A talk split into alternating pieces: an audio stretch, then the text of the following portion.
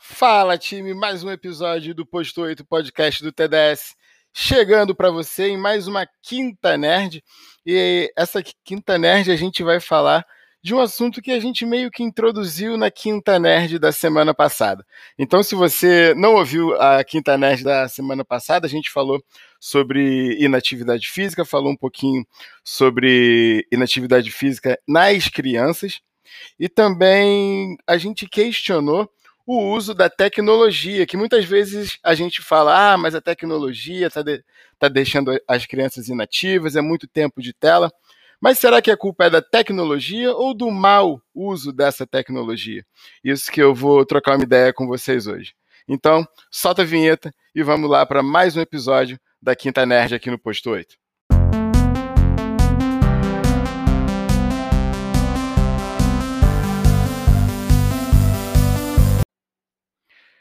Então vamos lá, pessoal. Antes de começar oficialmente o episódio, já queria agradecer todo mundo que está ouvindo. E se você está curtindo o Posto 8, aqui o podcast do TDS, compartilha, bota no seu Instagram, bota no Twitter, compartilha com quem você acha que a informação que eu estou compartilhando aqui vai ser útil. Segue o nosso podcast e a gente vai fazer cada vez um podcast ainda melhor, tanto de informações, como é o caso hoje, como também no caso do TDS Convida, que eu estou trocando ideia com muita gente legal em diversos temas muito interessantes. Mas vamos lá para o nosso tema de hoje. E o artigo de que eu vou falar hoje, ele foi publicado em 2021 no, no British Journal of Sports and Medicine. E eles questionam se o uso de aplicativos e rastreadores de atividade física poderiam aumentar o nível de atividade física em adultos. Então, quando ele fala aí rastreadores de atividade física, é aqueles contadores de passos, por exemplo, e o uso de aplicativos, é, a maioria de vocês que está me escutando tem um smartphone, tem um Android, tem um iPhone e já pelo menos se vocês estão aqui escutando sobre saúde, esporte e atividade física, vocês já testaram ou até têm instalados alguns aplica algum ou alguns aplicativos de saúde no seu, no, no, seu aparelho, seja ele de grandes marcas, tipo, por exemplo, aqueles da Nike ou da Adidas, ou então se você faz parte do time TDS, você tem o MFit instalado, enfim. São diversos aplicativos aí disponíveis na atividade física. E a galera comparou isso aí. É, vale lembrar, pessoal, que semana passada a gente falou bastante do nível de inatividade física é, em crianças aqui no Brasil, mas mundialmente um quarto dos adultos são fisicamente inativos. E a inatividade física hoje lidera a causa de mortes. Então, as pessoas não, não, não, não se mexem. Uma em cada quatro pessoas são fisicamente inativas. E o objetivo desse, desse artigo, como eu falei, era avaliar a efetividade de intervenções envolvendo esses apps e trackers na promoção de atividade física, como também no engajamento e na retenção, que são duas coisas muito importantes que, que todo mundo já está cansado de saber, porque muitas vezes você começa uma atividade e aí faz ali um, dois meses e vai começando a faltar, vai desmotivando e co começa a, a, a, dar justificativas para não ir, arrumar desculpas e quando vo você vê já parou de fazer. Então esse engajamento e a retenção na atividade física são duas da, da, das coisas mais importantes aí é, para os professores tomarem cuidado e para os alunos ficarem atentos. E o objetivo secundário desse estudo era comparar o, o efeito específico né, de cada método na, nessas intervenções. E eles fizeram uma meta-análise, foram analisados 28 artigos, somando assim 7.454 pessoas. E essas pessoas eram adultos e entre 18 e 65 anos, sem doenças crônicas. E essa galera foi testando o Apple Tracker e o, o, os resultados eram tipo qualquer tipo de comparação onde o principal resultado fosse o nível de atividade física, né? Ah, deu menos passos ou, ou mais passos. Então, por exemplo, como atividade física, eles consideraram passos diários, minutos por semana de atividade física moderada a vigorosa, dias por semana de exercício, minutos por semana de atividade física total e equivalentes metabólicos. Desses 28 artigos que esse artigo juntou e estudou, foi teve uma média aí de, da duração do, dos estudos de 13 semanas. Então, mais, mais ou menos aí uma média de dois a três meses cada, cada estudo. E aí, o, os resultados deles foram muito legais, porque essa meta-análise mostrou um, um efeito pequeno para moderado da melhora da atividade física. E também, e eu vou comentar isso já já, e também que intervenções incluindo mensagens de texto ou qualquer tipo de personalização foram significativamente mais efetivas. Tá? E eles chegam à conclusão que intervenções utilizando apps e trackers parecem ter um efeito positivo na promoção da atividade física. Então vamos trocar uma ideia um pouquinho sobre essa conclusão deles, porque muita gente pode pensar, pô, mas teve um efeito pequeno para moderado, ah, mas se é pequeno pode não influenciar mu mu muita coisa, né?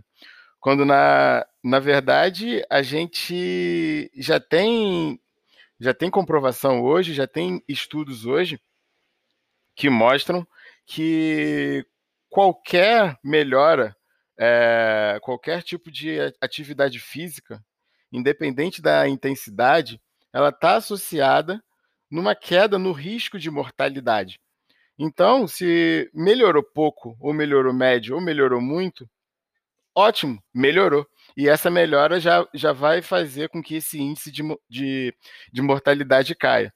Existe também é, uma, uma relação dose-resposta é, entre exercício e esse risco de mortalidade. Né? Então, é, não é quanto mais eu faço, menor cai rola é, quanto mais você faz, menor é o risco, mas também existe uma, uma relação, uma dose ótima, digamos assim, mais eficiente, e isso aí vai variar de pessoa, de exercício, e principalmente vai ficar na conta da profissional, do profissional de, de educação física responsável pelo seu treino, para que você consiga manter essa consistência de treino, para que você treine por mais tempo, tenha melhores resultados e principalmente du duas coisas são mais importantes: que você não se machuque, porque quando você se machuca você é obrigado a parar de treinar, e que você não tenha síndrome de overtraining, que é quando você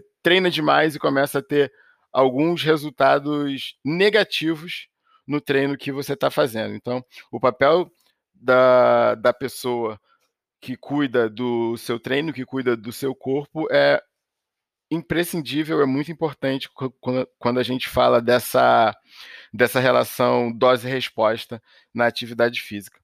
E, e também existe um aumento já já existe já, já eita já existe estudos que mostram que um, um aumento para além de 1.700 passos por dia, também é associado com baixos índices de mortalidade. Então, você que é uma pessoa mais ativa, você anda mais, vai para, é, por exemplo, se você, igual a gente falou na semana passada das crianças que vai para o trabalho ou de bicicleta ou a pé, ao, ao invés de carro, se houver a possibilidade se você vai ali no mercado da, da esquina, você vai a pé, você não vai de carro.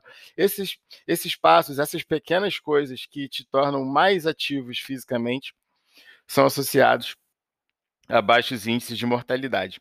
E aí, uma outra coisa que é importantíssima a gente reparar, que, que é essa coisa do. Uh, intervenções incluindo mensagens de texto ou qualquer tipo de personalização foram significantemente mais, mais efetivos.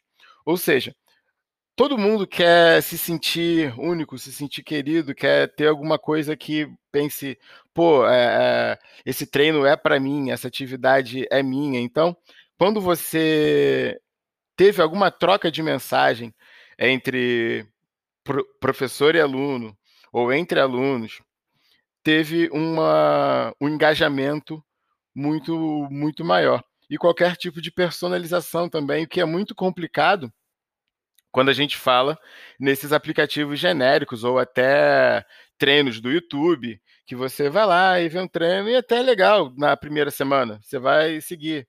Mas aí depois você vai vendo que a pessoa está lá fazendo e que se você cansar, parar e beber uma água, ela vai continuar fazendo, não vai falar o seu nome, é, não sabe o nome do seu filho, não sabe o nome do seu marido, da sua esposa, do seu namorado, da sua namorada, não vai perguntar como você está. Então, esse tipo de personalização na atividade física é muito, é muito interessante da gente, como profissional de, de educação física, prestar atenção.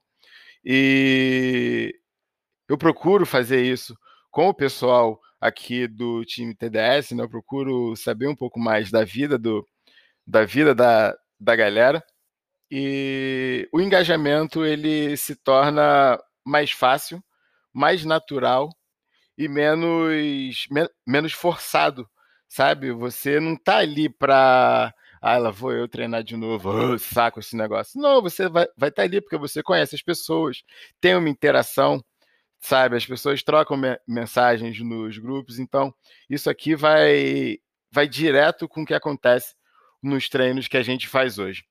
Então, é, é muito interessante, só para finalizar, a gente reparar como não é a, a tecnologia em si a responsável é, pela inatividade física. É sim o mau uso da tecnologia. Se você ficar o dia inteiro sentado vendo vídeo no YouTube, ou o seu filho vendo vídeo no YouTube, vendo Netflix, ou então sentado no celular, que seja esse é o mau uso da tecnologia. A tecnologia está aí com diversas coisas que podem ser feitas a nosso favor e que, como diz esse artigo aqui, se forem bem utilizadas, tem um efeito positivo é, de baixo a, a moderado, mas como a gente falou, é um efeito positivo. E qualquer efeito positivo ele é associado numa melhora no, nos índices de, de, de mortalidade. Beleza, galera?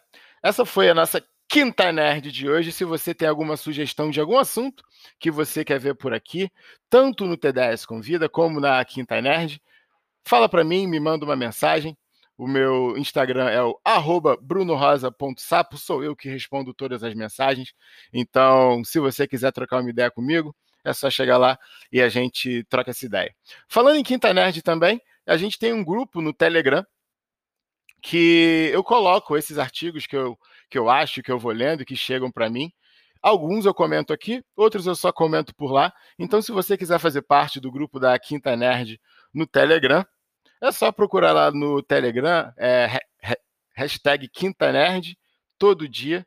O Quinta Nerd é junto, todo dia é separado, que está lá e você pode fazer parte desse grupo de gente que se informa para ter para produzir mais informação de qualidade, para saber mais informação, porque, como a gente bem sabe, tem muita informação por aí e pouca coisa de qualidade.